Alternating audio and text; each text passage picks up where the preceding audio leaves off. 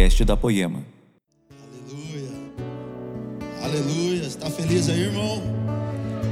Está feliz mesmo? Que bênção, cara. Meu Deus, que bênção estar aqui. Olha para o seu irmão. Antigamente você tinha que sorrir para o seu irmão com o olho quando estava de máscara. Agora olha para ele dar um sorriso para ele. Fala, tudo bem, irmão? Que bom que você está aqui nessa quarta-feira. Podia estar assistindo o jogo, veio aqui pegar a bênção. Culto da vitória, aleluia. Culto da bênção, aleluia. Gente, para quem não me conhece também, sou Alexandre, Xandão ou Xande Guedes. Tanto faz, não tem problema. A Marcela falou um pouquinho aqui. E quero agradecer a todos vocês, todos da Poema. É, muito, é, é uma alegria muito grande poder voltar aqui nessa casa e reencontrar vários amigos, receber a oração deles todos. Meu Deus, eu quase que não subo para pregar aqui, cara, de tanto que eu estava chorando ali. Vem um, ora, o outro ora, o outro fala, posso te abraçar? Abraça e ora de novo, e chora de novo. Então é uma alegria quando a gente vem para cá, sabe? E nós estamos, nós estamos em, em Curitiba. Agora a gente está se tornando um, um piazão. E a, a guria, né, amor? E, gente, Curitiba está maravilhoso, tudo que nós estamos vivendo lá. Jesus tem despertado muitas pessoas. Jesus tem despertado a igreja. Realmente, o Mark Schubert esteve lá por uns dias, há alguns meses atrás, e ele disse o seguinte: que Deus estava trazendo um avivamento sobre o sul do país. Ele estava trazendo um avivamento sobre Santa Catarina, Rio Grande do Sul e Paraná. E eu falei para minha esposa, falei, amor, é, um, é uma honra e um privilégio estar no meio de tudo isso que Deus está fazendo aqui.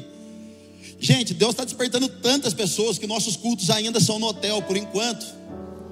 Deus está tocando a igreja, curando a igreja, curando as pessoas que estão lá.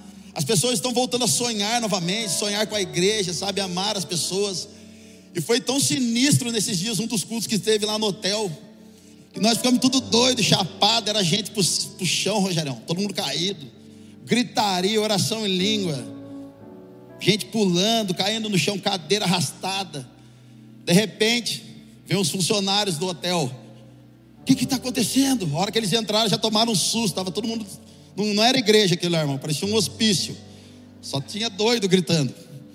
E de repente os funcionários do hotel falaram assim: o que está acontecendo aqui? E a gente nada, cara. A gente está adorando Jesus. Por quê? E ele disse assim: porque disparou o alarme de incêndio do hotel. O que, que vocês fizeram? A gente falou: a gente está queimando, cara. A gente só está queimando por Jesus. Ele falou misericórdia, se converteu na hora. Ele disse, cara, disparou o alarme de incêndio do hotel. Jesus está trazendo avivamento para a nossa nação, irmão. Aleluia. Muito poderoso. Muito poderoso. E sabe o que eu quero compartilhar com vocês, conversando junto com o Laden a respeito do que a Poema está vivendo, que as Poemas estão vivendo, a respeito da gente voltar o nosso coração para o lugar correto, a gente voltar a ter um coração entregue ao Senhor, a gente voltar a ter, a ter um relacionamento íntimo com Jesus. Sabe, a gente tem entendido que é um tempo de reevangelizar as pessoas, tanto os de fora quanto de dentro, porque nós temos pessoas desviadas dentro da igreja. Sabe, a Bíblia diz em Isaías que toda a terra ela está cheia da tua glória. Mas em Abacuque, Deus, que toda a terra se encherá do conhecimento da tua glória, ou seja, nós precisamos realmente nos despir e prosseguir para o alvo, como nós cantamos aqui, para conhecer a soberania de Cristo. E a partir do momento que eu e você conhecemos a soberania de Cristo, quem realmente é o Senhor, essa glória que nós carregamos, essa glória que nós vivemos, não seremos afetados mais por, por alguém que for falar de você no Facebook. Quando a gente começa a conhecer mais o Senhor, mais da gente fica para trás, então a gente não se fere mais com palavras, a gente não se fere mais com o irmão. Esses dias um irmão chegou para mim lá em Curitiba, é só lá que está acontecendo essas coisas, mais lugar nenhum, irmão.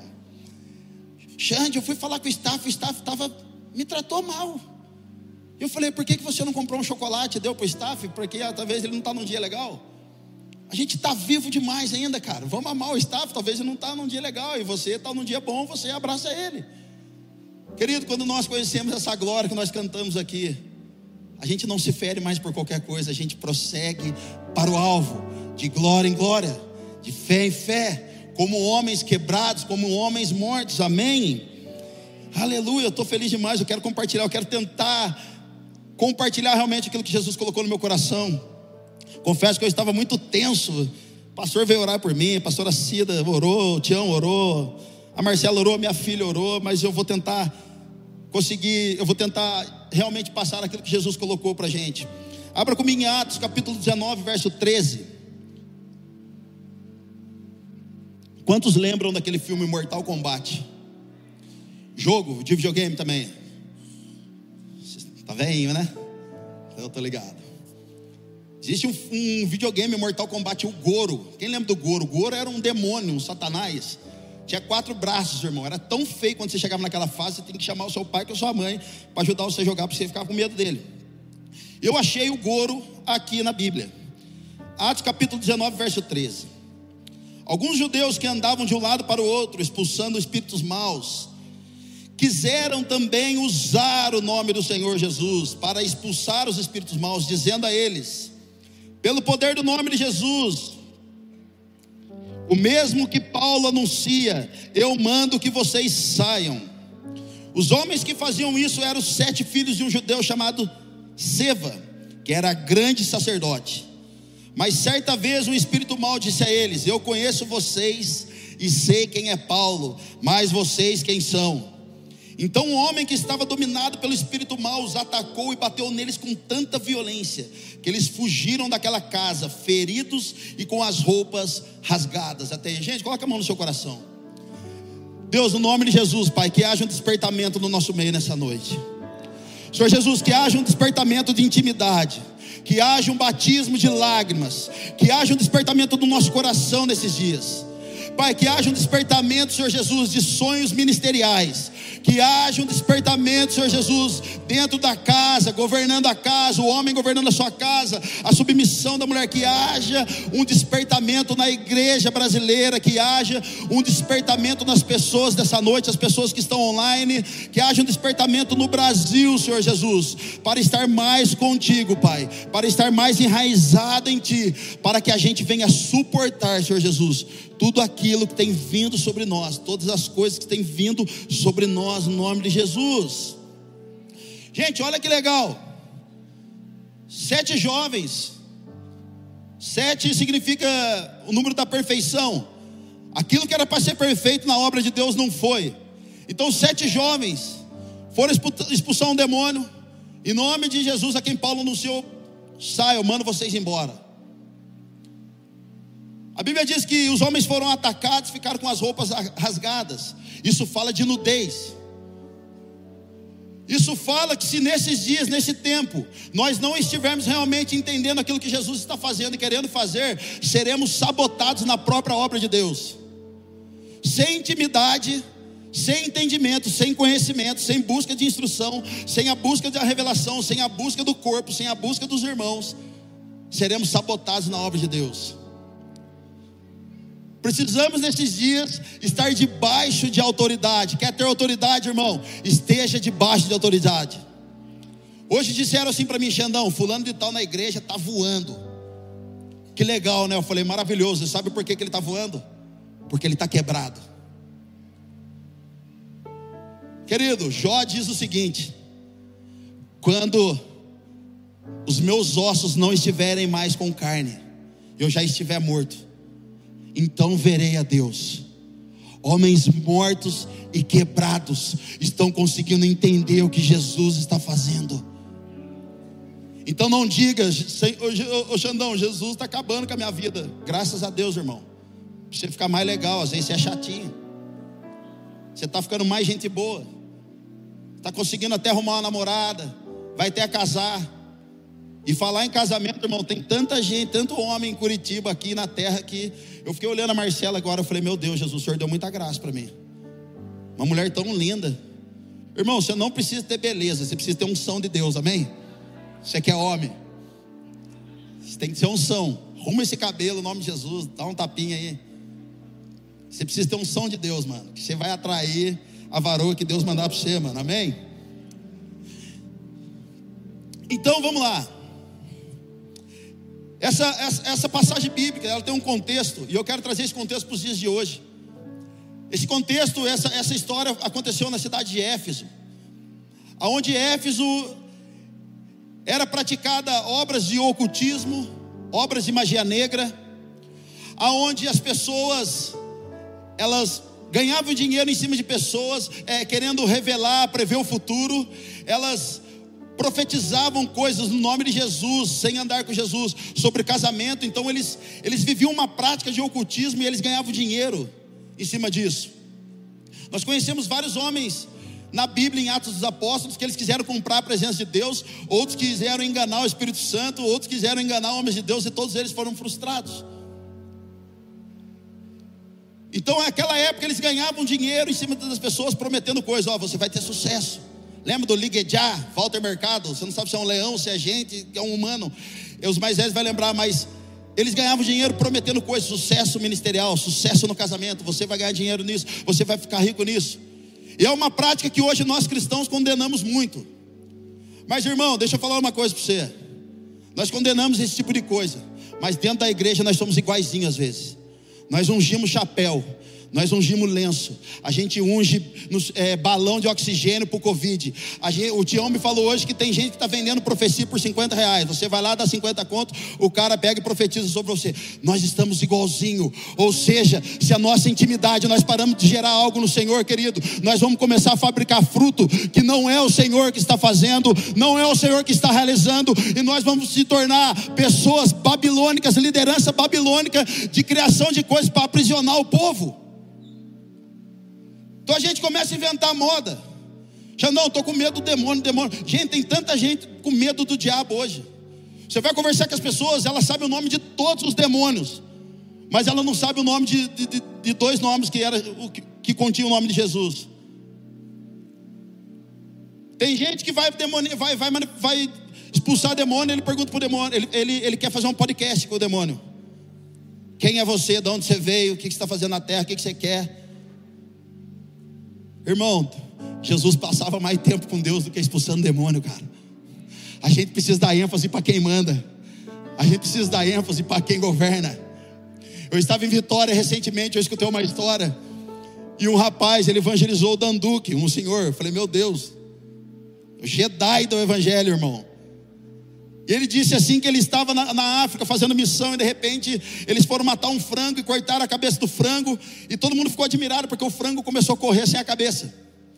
Ficou rodando em círculo sem a cabeça, todo mundo falou: "Meu Deus, o que, que é isso?" E depois de alguns segundos, alguns minutos assim, o frango caiu no chão. Aí todo mundo deu risada e ele falou assim: "Então essa é a igreja de Cristo, correndo em círculo sem o cabeça." Querendo fazer coisas que o cabeça não está junto. Eu sou o caminho, a verdade e a vida. Ninguém pode fazer algo sem estar enxertado em mim. Ninguém pode realizar algo sem estar em mim. Querido, meu pai é agricultor. Eu sou a videira e vocês são os ramos. Quem é o agricultor? É o pai. O pai trabalha em favor dos discípulos. Quem é videira? É Cristo. E a videira gera fruto? Não, a videira gera vida. Quem gera fruto sou eu e você. Por isso precisamos estar enxertados na videira, para que a gente gere fruto que vai apontar para Ele e não para o homem. Aleluia. Agora, Xandão, eu não estou tão bem, cara, eu estou longe da videira. No livro de Jó diz que a árvore até ela cortada no seu tronco, Tião. A árvore cortada no seu tronco. Quem olha acha que está morto, mas a Bíblia diz que ao cheiro das águas ao cheiro das águas, ela volta a brotar novamente, como se fosse galhos novos e frutos novos. Ao cheiro das águas, querido, Jesus vai pegar você hoje, você vai ser despertado. Xandão, estou com tanto medo que eu estou colocando até pimenta atrás da porta. Querido, é tanta religiosidade hoje. É tanta religiosidade. Nós estávamos em Curitiba esses dias ministrando e a gente falou do secreto. A gente falou do Mateus 6,6, que para muitos já é chovendo molhado. Para mim é, é poderoso isso. E a gente falou que as pessoas poderiam entrar no secreto e ter uma vida com Deus. Elas disseram assim, no final do culto, a maioria delas: Cara, eu nunca ouvi sobre isso. Os meus pastores falaram que quem sobe a montanha para falar com Deus é só eles e a gente e eles trazem a revelação para o povo. Sabe o que as pessoas têm pregado por aí? Que o evangelho é rampa de sucesso os 10 passos para ficar milionário, os 10 passos para ficar rico, é, é autoajuda, não sei da onde, irmão, existe uma ajuda do céu. Para de buscar autoajuda em quem não carrega a presença de Jesus, para de buscar autoajuda em quem não está nem aí com Jesus, não está nem aí com a igreja os 10 passos para ficar famoso, os 10 passos para aquilo. Aprenda a orar em língua no YouTube. Agora, se você quiser orar em língua, está ensinando lá também. Se você quiser roubar um banco, está lá também. Se você quiser saber um podcast, como que trai a sua esposa, tem lá. Como você falsifica algum. Tem podcast para tudo, irmão.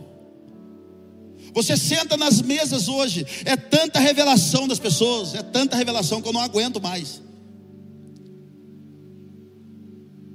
Se a revelação não está mudando a minha vida, ela não serve para mais nada. Se a revelação de Deus não serve para a minha vida, ela se torna um mero conhecimento religioso. E é tanta religiosidade que as perguntas às vezes é no discipulado, cara, mas e aí, pode árvore de Natal? Pode tatuagem? Pastor, eu não sou desse mundo, pastor. Eu não sou, eu olho para os irmãos e falo, irmão, então você é o bebezão de Júpiter. Você é o do Chapolin, o bebezão de Júpiter, você não é daqui, não é possível. Pastor, o óleo que você está colocando é ungido, irmão, deixa eu te dizer. O óleo ungido é bíblico. Porém, Deus não unge coisas, Deus unge pessoas, e pessoas transformadas, e pessoas ungidas têm transformado ambientes poderosos. Aleluia! Em João 5,35 diz que João era uma candeia que queimava e irradiava a luz.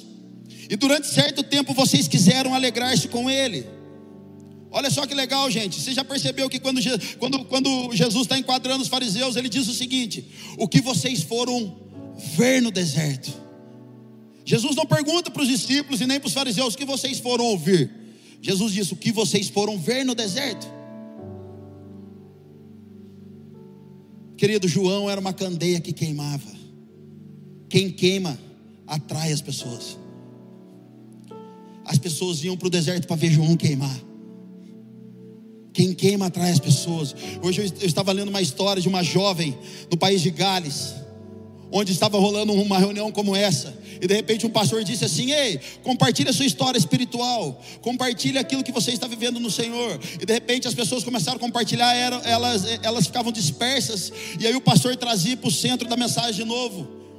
De repente começava de novo alguém a dar um testemunho, eles começavam a falar de algo espiritual, mas de repente eles já se perdiam. Ou seja, a distração que estava lá atrás hoje está no nosso meio também. Então eles começavam a contar alguma coisa, se perdiam na mensagem, o pastor tinha que trazer para o centro. E de repente uma mulher, uma garota que tinha acabado de se converter, ela levanta no meio dos jovens e ela fala: Posso falar, pastor? E o pastor falou: Pode. E ela disse assim: Pastor, eu amo Jesus de todo o meu coração. Querido, foi o start, através daquela jovem, do avivamento no país de Gales. 100 mil pessoas se converteram naquela época. Prostíbulos, bares e estádios foram fechados. A, a, a, criminalidade acabou na cidade. O único trabalho que a polícia tinha era de organizar filas e filas para que eles pudessem ver uma garota e alguns jovens queimando pelo Senhor.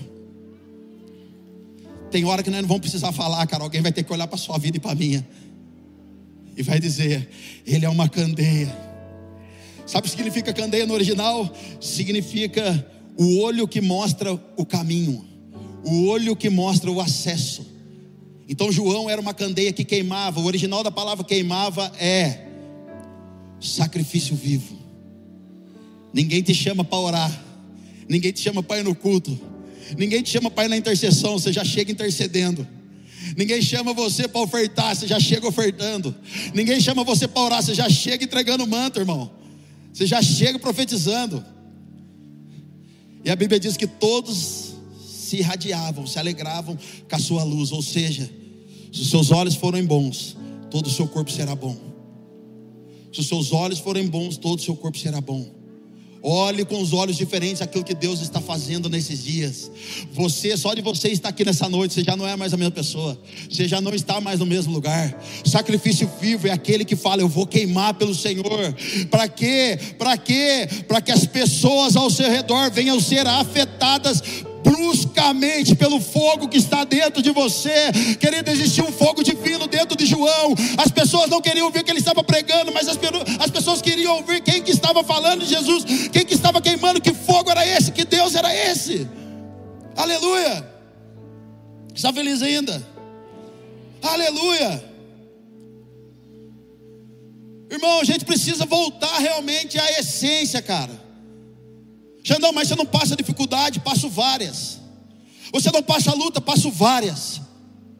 Meu pai acabou de falecer, faz 20 dias. E depois que eu enterrei, os caras entraram na casa dele e ainda roubaram a moto dele. Aí, graças a Deus, com a ajuda dos universitários, a gente recuperou a moto. Graças a Deus. É universitário crente, irmão. Ungidos, cara. Mas aí agora eu tenho que voltar para Curitiba para pregar para a igreja. Agora eu tenho que voltar para lá. Triste, desanimado, porque meu pai faleceu meu pai era um bom homem, um bom pai. Dias de luto, a Marcela falava comigo, eu não respondia, eu não queria falar com ela. Eu falei, Deus, eu sou um sacrifício vivo. Eu não estou com disposição de orar, Jesus. Eu não estou bem, Jesus. E Jesus falou assim para mim: Você está dando ouvido mais para sua alma. A sua alma está sendo um Deus para você. A sua alma está regendo a sua vida nesse exato momento, irmão. Aquilo que você dá voz é aquilo que vai reger a sua vida nesses dias. Se você dá voz para o dinheiro, ele vai ser o seu Senhor. Se você dá voz para os seus traumas, ele vai ser o seu Senhor. Salmo 20, verso 7 diz que uns confiam em cavalos, outros em carros, mas eu confio no Senhor da minha salvação. Querido, então eu me prostrei, eu falei, Jesus, por que tudo isso? Faz três anos, Jesus, que eu, a Marcela, só perde. Jesus levou eu para João, verso 17, capítulo 17, verso 20. Se você quiser abrir ou ler depois, João 17, verso 20 está escrito: eles crerão na mensagem, eles crerão em mim, na mensagem e no testemunho de vocês. Ou seja, sabe o que é isso? Jesus está nos tornando a própria mensagem, Jesus está nos tornando a própria oferta. Aleluia! Então para de falar que você está sofrendo, Jesus está transformando você na mensagem. Você não vai precisar de uma pregação, do esboço, irmão. Você vai falar e vai sair vida. Você não vai precisar buscar toda hora o pastor, você não vai precisar toda hora buscar o seu líder de GC. Jeremias diz da sala do concílio, sabe o que significa a sala do concílio? Mesa da intimidade. Querido, não busque fora aquilo que só a mesa de Jesus pode te dar. É pecado. Sair fora de Jesus é pecado. E o que é pecado, Xandão? Errar o alvo. Tudo que nós fazemos fora de Cristo é pecado. Mas em 1 João diz: Meus filhinhos, não pequeis, mas se pecar, nós temos um advogado. Aleluia. Então olhe para o seu irmão e diga para ele: para de funcionar, irmão. Não, não, não, não, está diminuindo essa pressão. Fala para ele: para de funcionar. E volta a fluir, pelo amor de Deus. Aleluia. Aleluia. Rogério, pare de funcionar, volte a fluir. Tião, Xandão, pare de funcionar e volte a fluir. Querido Pedro e João estavam passando na porta do templo, da porta chamada Formosa, e ali havia um paralítico. A primeira igreja passava ali, dava ofertas ali, dava ali, é, é, é, é como fala? Esmola. A primeira igreja passava ali e dava esmola. Ó, Fica aí, paralítico. Mas a igreja triunfante de Cristo, que agora estava fluindo nos dons e poder, ela passa por ali, ele pede a esmola, ele fala: Não tenho ouro nem prata, mas levanta e anda, porque agora que eu tenho, eu te dou. A Bíblia diz que aquele homem, ele fica de pé. Sabe qual é a primeira coisa que ele faz? Pode ler o texto. Ele entra no templo para adorar a Deus. Querido, sabe por que, que as pessoas às vezes não vêm para minha casa, para minha igreja? Para o meu GC? Sabe por que, que as pessoas às vezes não andam comigo? Sabe por que, que as pessoas às vezes não nos respeitam? Porque nós estamos dando para as pessoas legalidade para elas manter a vida que elas têm. Querido, nesses dias nós só vai ter Jesus, cara. A primeira igreja estava funcionando. O protocolo é esse, mas a segunda igreja estava fluindo dizendo: levanta e anda. Existia um tempo na nação, na época de Jeremias, onde a nação era um tempo de alinhamento e governo. Parece que é o tempo de hoje, irmão. Era um tempo de alinhamento e governo. Existia um profeta chamado Ananias, ele profetizava só coisas boas, só coisas boas, só coisas boas, nada vai acontecer. De repente levanta Jeremias e fala: Cara, não é isso, as coisas estão ruins, vai piorar a situação aqui. Então Jeremias começa a ser perseguido por causa do ministério profético dele. Querido, traz para o nosso contexto hoje de verdade. As coisas estão boas de uma certa forma, mas daqui para frente, irmão, só vai piorar. Então, cuidado com profetas, cuidado com lideranças, pastores convencionais, pastores que só querem manipular uma estação que Deus está fazendo e Deus não está nela. Cuidado em pessoas que impõem as mãos sobre você, impõem as mãos sobre a minha cabeça, mas ali não jorra mais vida de Deus. Irmão, porque se alguém, se algum sacerdote não está ministrando mais a Deus, ele não deveria ministrar mais ninguém. Se o sacerdote nesses dias não for santo, a nação não será santa. Se o sacerdote não for um sacerdote santo e digno, a nação não vai ser santa, querido. E de verdade, nesses dias, Jesus não está levantando um ministério, um ministério sozinho. Jesus está levantando uma nação santa, de sacerdotes. Aleluia. Então são pastores de conveniência. Pastores de conveniência, eles querem profetizar algo que não está rolando. Quantos já disseram para alguns de nós: seu marido vai voltar? Nunca voltou, irmão. Quantos já foram profetizados para nós, falaram assim: olha aqui, Deus vai abrir uma porta de emprego para você, Deus vai restaurar seu casamento e nunca restaurou. Quantos prometeram que ia tirar alguém da e ainda não tirou? Eu conheço pessoas que perderam namorado, foram dentro da igreja, de uma outra, outras igrejas. Chegaram lá e falaram assim para a pessoa: Olha, o varão que você largou aí vai voltar, fique tranquilo. O varão nunca mais voltou, já casou, já está restaurado e já está voando no espírito. E a pessoa está presa dentro de um sistema babilônico ainda. Querido, vamos voltar ao discernimento no nome de Jesus, cara. O que está acontecendo às vezes com a gente?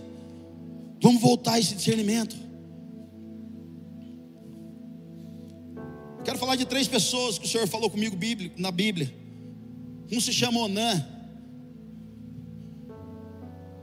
Onã, ele tinha um irmão chamado Er, Piazão, brabo. Ambos eram filhos de Judá. Só que dentro da cultura deles, se o filho mais velho morre, a viúva casa com o irmão mais novo, para que a linhagem se mantenha produtiva, para que a linhagem se mantenha ainda por muito tempo, para manter a linhagem. A Bíblia diz que Er morre deixa a esposa viúva. Então Anã se casa com ela para manter a linhagem. E a Bíblia diz que todas as vezes que Onã tinha relação sexual com a sua esposa, ele jogava o seu sêmen por terra. Todas as vezes que Onã tinha relação sexual com a sua esposa, ele jogava um sêmen por terra. E a Bíblia diz que Deus o matou, por quê? Porque todas as vezes que Onã lançava o seu sêmen por terra, ele estava atrasando a vinda de Jesus. Querido, Jesus não veio por causa de Maria. Eu vou falar essa heresia santa e pode jogar na minha conta. Jesus veio por causa de José, porque José era da linhagem de Davi. Podia ser Marcela, Ana, Rebeca, Flávia, algum outro nome. Mas Jesus veio por causa da linhagem de José. E todas as vezes que o Onan fazia isso, ele estava atrasando a vinda de Jesus. Sabe o que é isso, querido? São pessoas que querem ter prazer, mas não querem ter responsabilidade de gerar outros. Verdadeiros Onãs. Querem ter prazer no ministério, querem a lã que a ovelha pode dar, mas não quer gerar. Eles querem até participar da intimidade, eles não querem gerar. E eu declaro no nome de Jesus o fim desses ministérios para a glória de Deus. Eu declaro o fim desses ministérios porque não é para brincar com a noiva de Jesus. Não é para brincar, querido. Todas as vezes que eu e você não nos posicionamos no Senhor, nós estamos atrasando a vida de um pequeno Cristo que está para nascer. Nós estamos dizendo não aquilo que Deus está dizendo sim. Então, cuidado dos relacionamentos, na, na, na liderança que você está servindo. Cuidado aonde você está andando, porque às vezes querem ter prazer e não mais uma, uma gestação profética, não mais uma, uma geração profética, não mais na, é, criar um filho profético, mais, não mais criar um filho apostólico ou um líder que está por nascer. Cuidado. A casa vai cair, irmão. A casa vai cair. A Bíblia diz em Jeremias que Jesus, que Deus, está levantando nesse momento pastores segundo o coração dele, para cuidar, e a Bíblia diz que o Senhor vai ajuntar suas ovelhas e Ele mesmo vai ser o bom pastor dessas pessoas. Querido, talvez tenha algum anã aqui no nosso meio de verdade. Essa palavra não é para te machucar, te ferir, te matar. Mas é dizer para você no nome de Jesus: para de brincar com as coisas de Jesus. Porque Jesus quer gerar uma geração através de você, cara. Jesus quer gerar uma geração através de você. Jesus quer gerar a sua casa através de você. Jesus quer frutificar a sua vida, cara, através de tudo através de você. Não brinca com ele, não brinca com as coisas que ele está propondo para você. Agora existe uma outra geração chamada geração de Eliabe. Quem são os Eliabes? Os Eliabes são aqueles que estão de frente com o exército. Eles são líderes de GC já. Já são, já tem uma posição no reino. Fui ungido não toca no ungido de Deus, hein?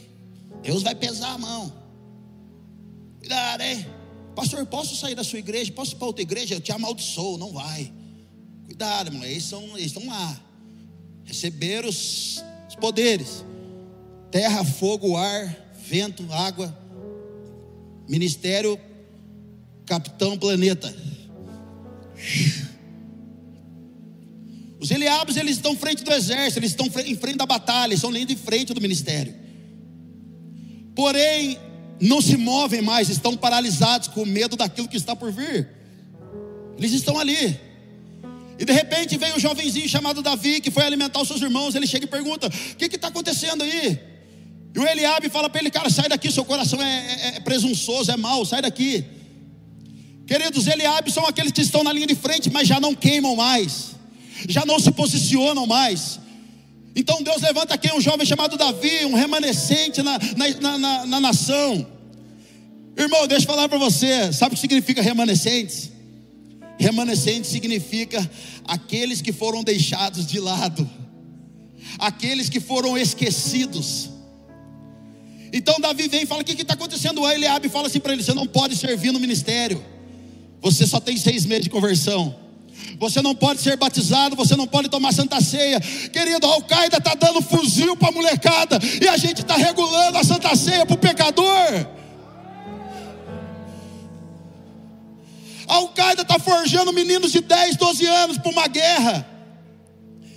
E a gente não quer pregar salvação para o povo.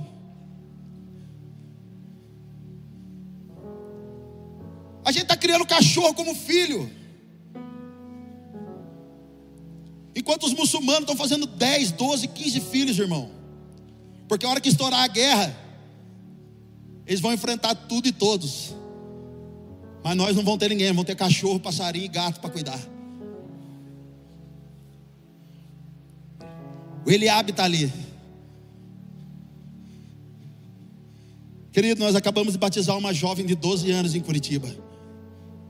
Ela chegou e falou assim para mim: Xandão, quando eu vi você indo pregar na igreja, eu olhei para você e falei assim: bom, pelo estilo dele só vai fazer oferta.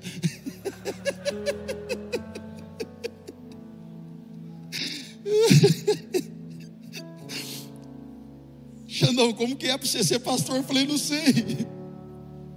Querido, as pessoas escandalizam às vezes de olhar para mim e falam, nossa, olha o jeitão, é pastor. Querido, para mim é mais escandalizante eu ter que batizar uma criança. De ter que apresentar um bebê na igreja. Isso para mim é, é, é o escândalo da graça. Tem dia que a Marcela fala assim para mim, amor, você se acha, né? Bastidores do casamento. Você se acha, né, amor? Eu falo assim para ela, eu não. Ela fala, você se acha sim, você é cheio de querer. Eu falo, amor, sabe por que eu sou assim? Ela fala, por quê? Eu fui achado nele.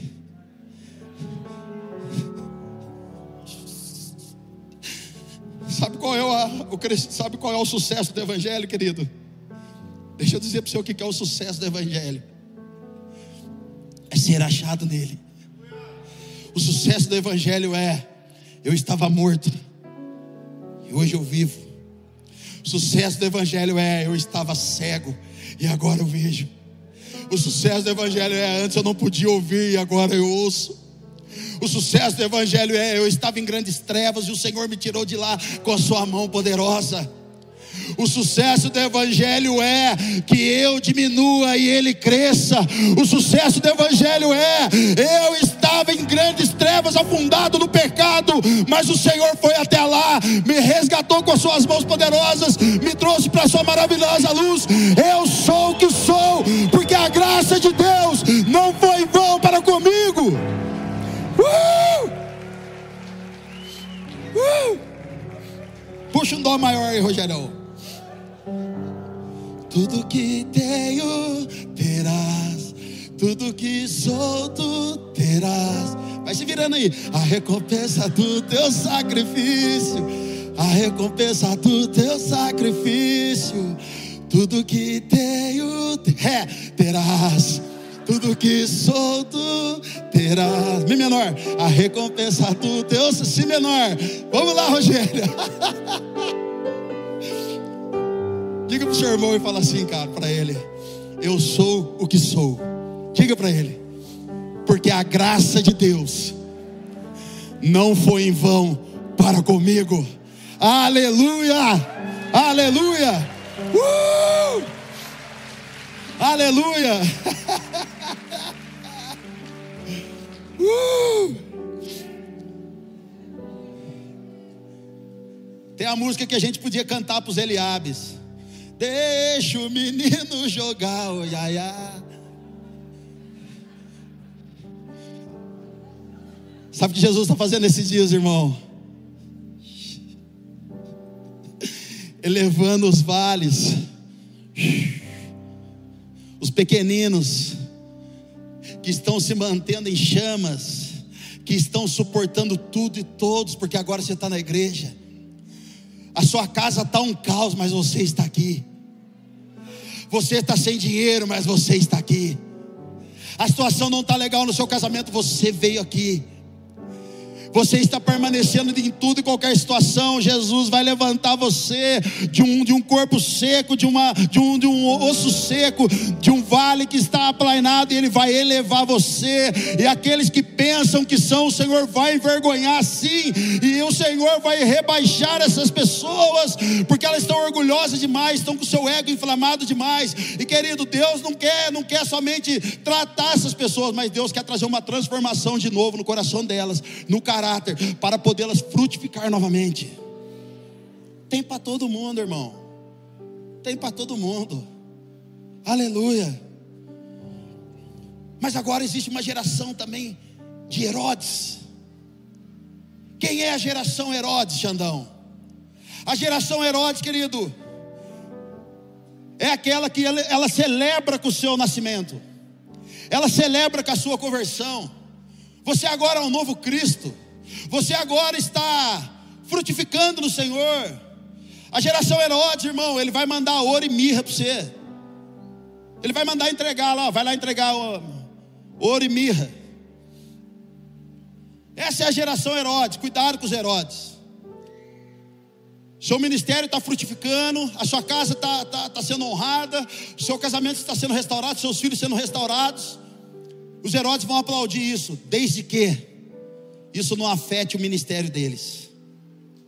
Desde que não afete o reinado deles e o trono deles. Porque se afetar, ele vai mandar matar o menino.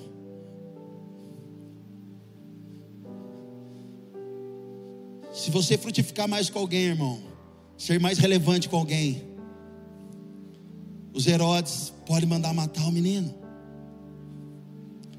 Mas sabe qual é a boa notícia? O Espírito Santo está levando alguns de nós para o deserto, para nos esconder dessas coisas. Irmão, aonde estão as bandas hoje relevantes no Brasil? Onde estão os novos pregadores influencers?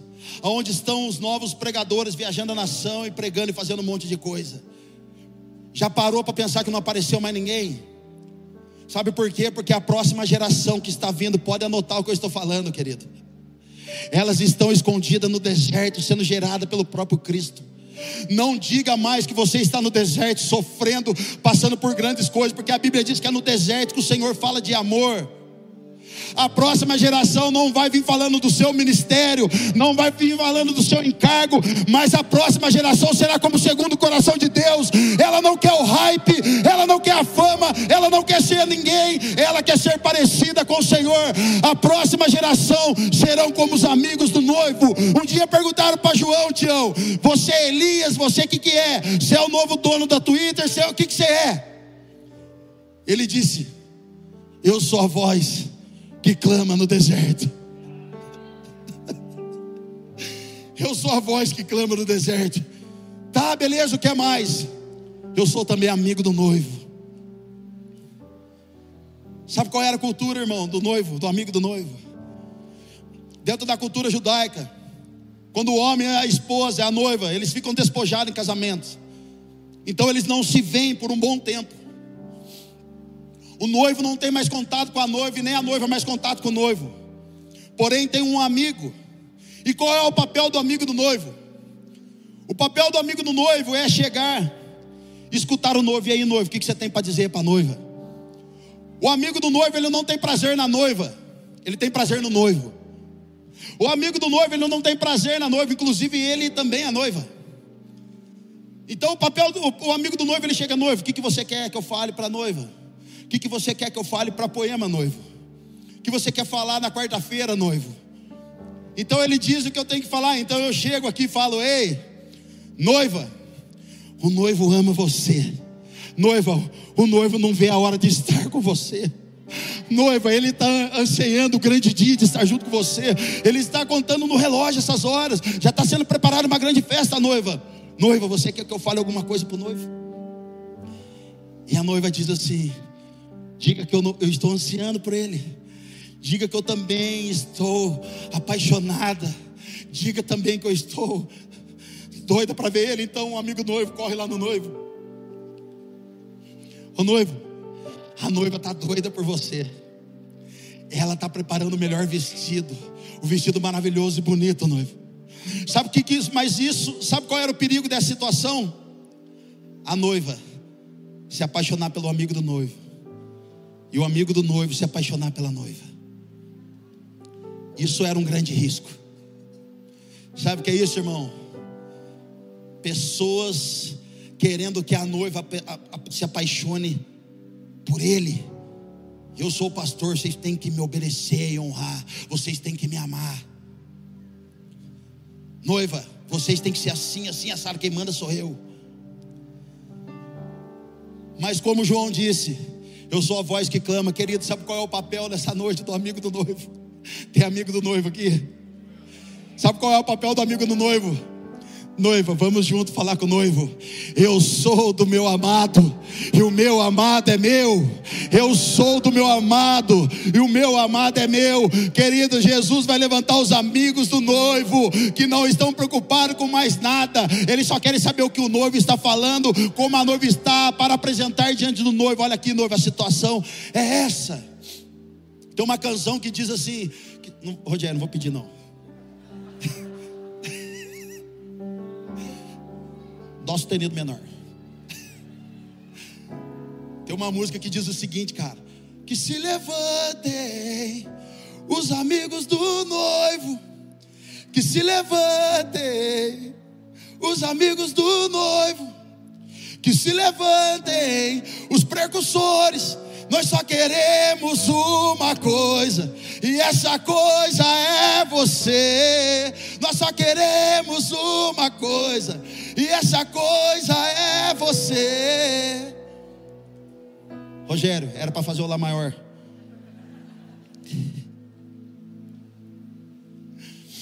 Que se levante os amigos do noivo, preocupado com o noivo, que tem interesse no noivo.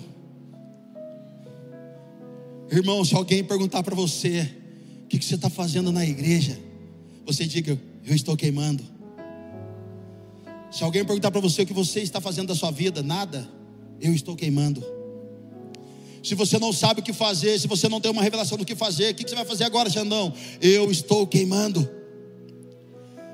Querido, muitas vezes você vai ter que desagradar as pessoas para agradar o céu.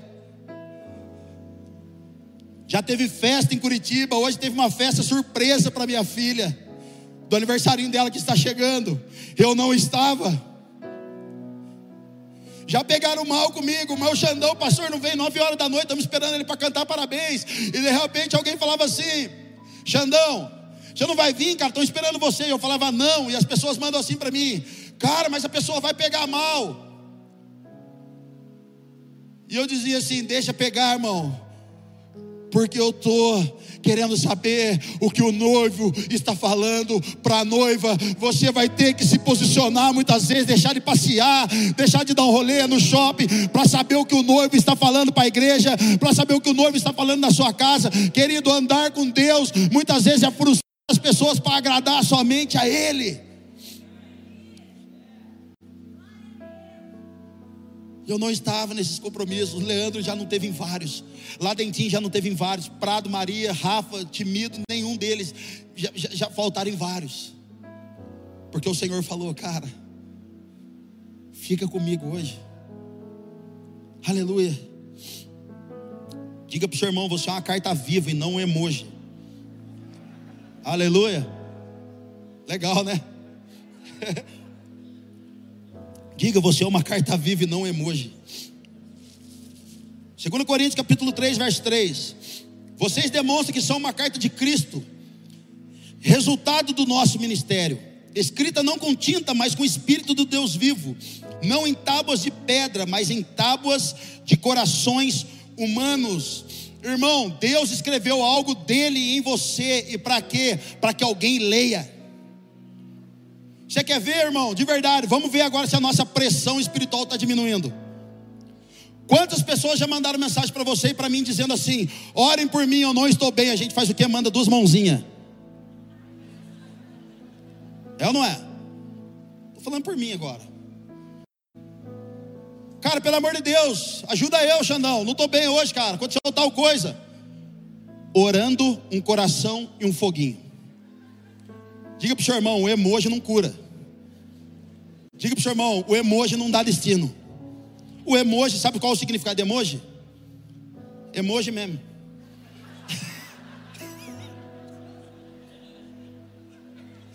Você que está em casa, eu tenho que olhar aqui, né, Cris?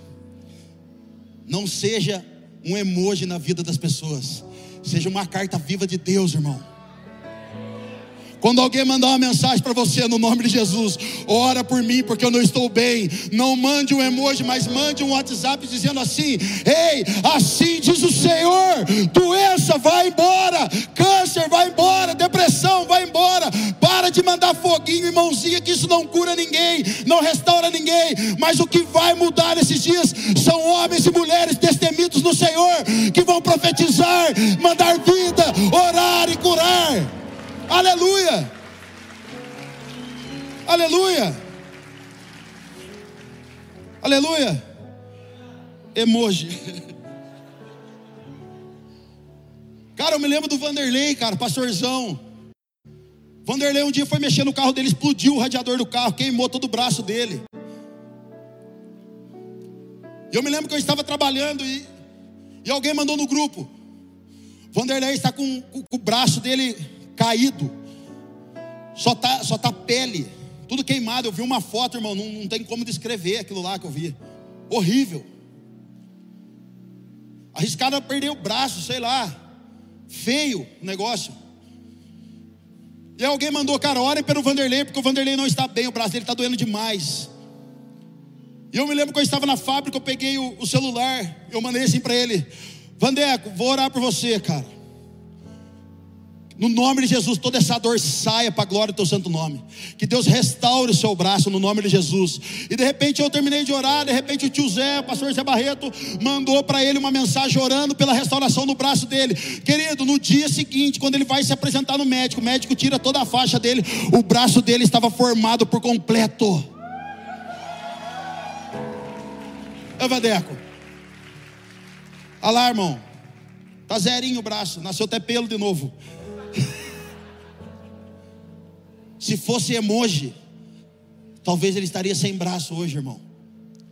Mas como foram liberadas palavras proféticas, houve vida onde estava determinado pela morte que nada ia dar certo. Vamos lá, alguém. Eu estou queimando, cara, você está queimando. As duas perguntas que Jesus mais vai perguntar para nós nesse tempo, sabe qual é? Adão, onde você está?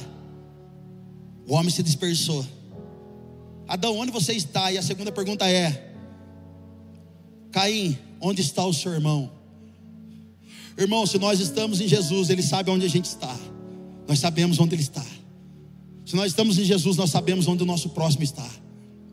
E eu oro nessa noite para que se levante os, os José de Arimateia. Quem são os José de Arimateia nesses dias? São aqueles que vão pegar o corpo morto. José de Arimateia foi aquele que pegou o corpo morto de Jesus preparou o corpo, envolveu o corpo de Jesus em linho fino, e Apocalipse diz que esse linho fino são os atos de justiça. E para que que ele fez isso? Preparou Jesus para a ressurreição.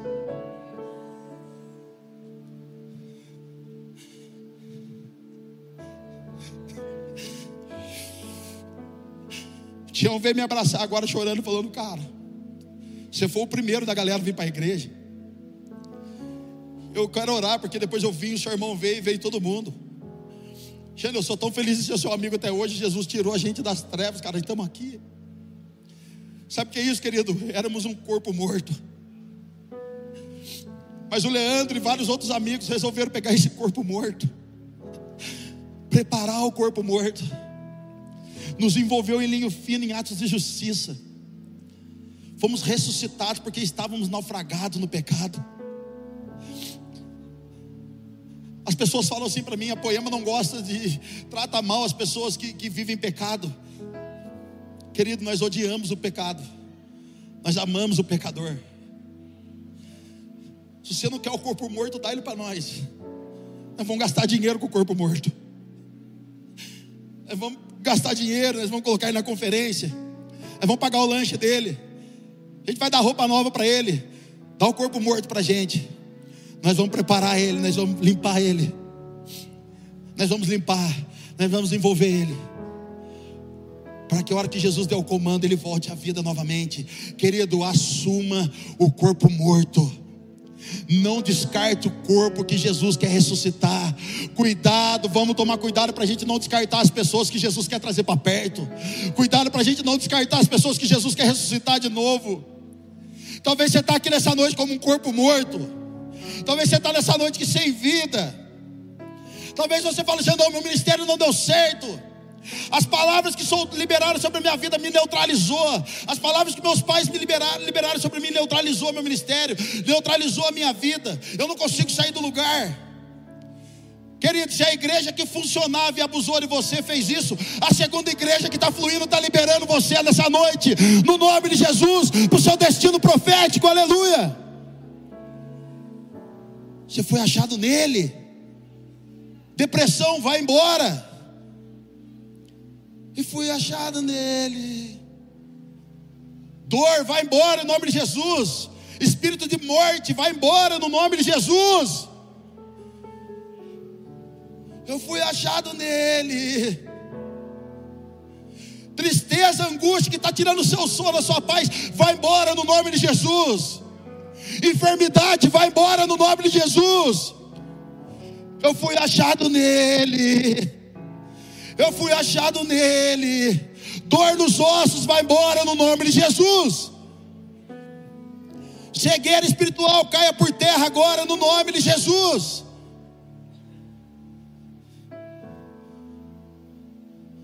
Corpo morto ressuscita a pedra já foi removida, corpo morto. As vestes estavam você, Lázaro estava vivo. Lázaro estava vivo, mas andando com vestes de morto, enfaixado.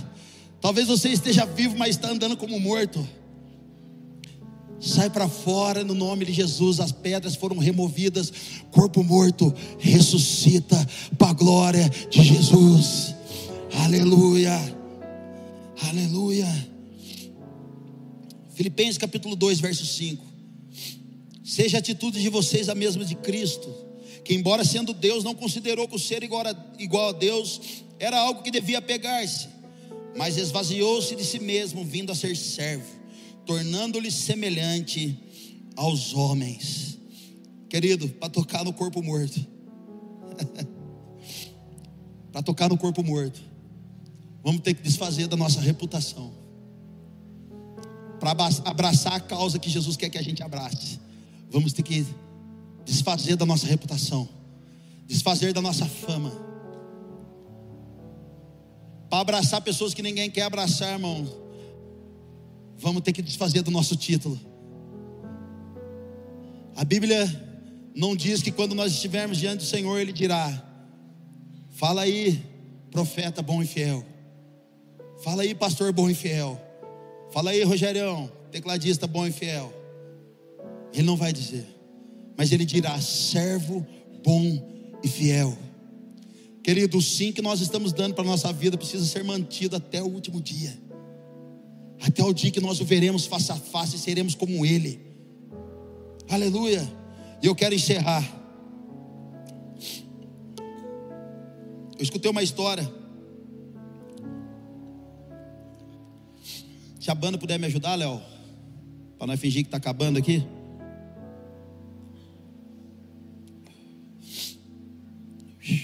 feliz ainda, irmão? Estou muito feliz, cara. Eu amo essa casa. Eu amo essa minha cidade. amo essa minha cidade. Eu escutei uma história que tinha uma igreja parecida com essa. E do lado morava uma senhora, bem velhinha. E de repente começou a pegar fogo na igreja. Começou a pegar fogo na igreja, começou a pegar fogo. E aí um vizinho sai para ajudar, as pessoas correndo, pegando balde com água, tentando apagar aquele fogo. Precisava de mais baldes. E de repente as pessoas foram na casa dessa senhora que morava ao lado da igreja. E falaram assim: Ei senhora, a senhora tem um balde com água. A nossa igreja está pegando fogo. E ela disse assim: Como assim? E aqueles homens disseram para ela: A senhora não sabe que aqui do lado é uma igreja? A senhora não sabia que aqui estava tá tendo, tendo culto? A senhora não sabe que tem igreja aqui do lado? Ela disse assim: Não, não sabia. Porque aí nunca teve fogo.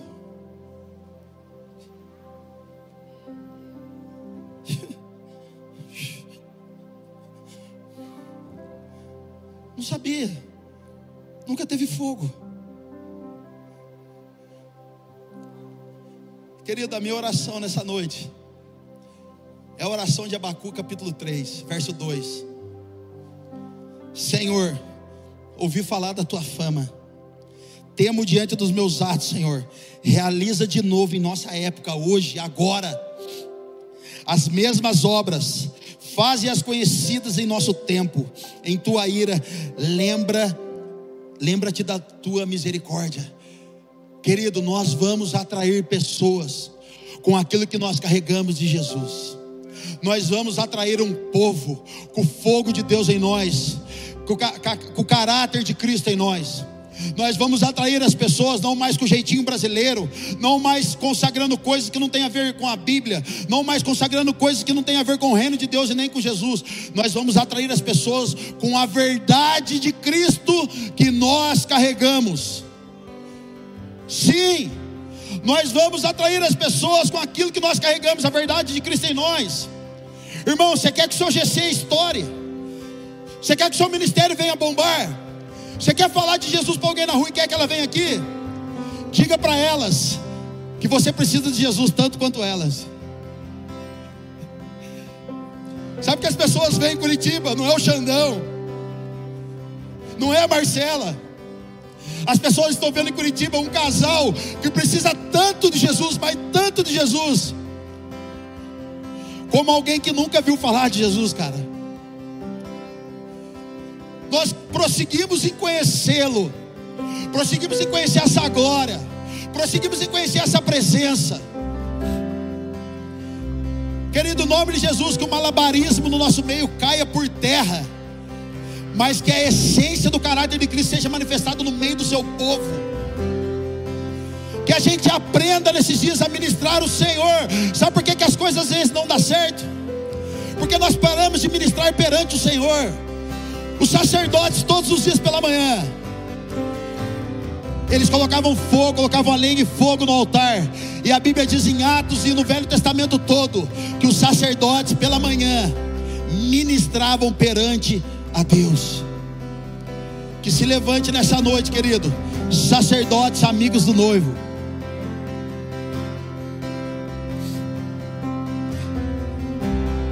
Eu estava vendo um livro,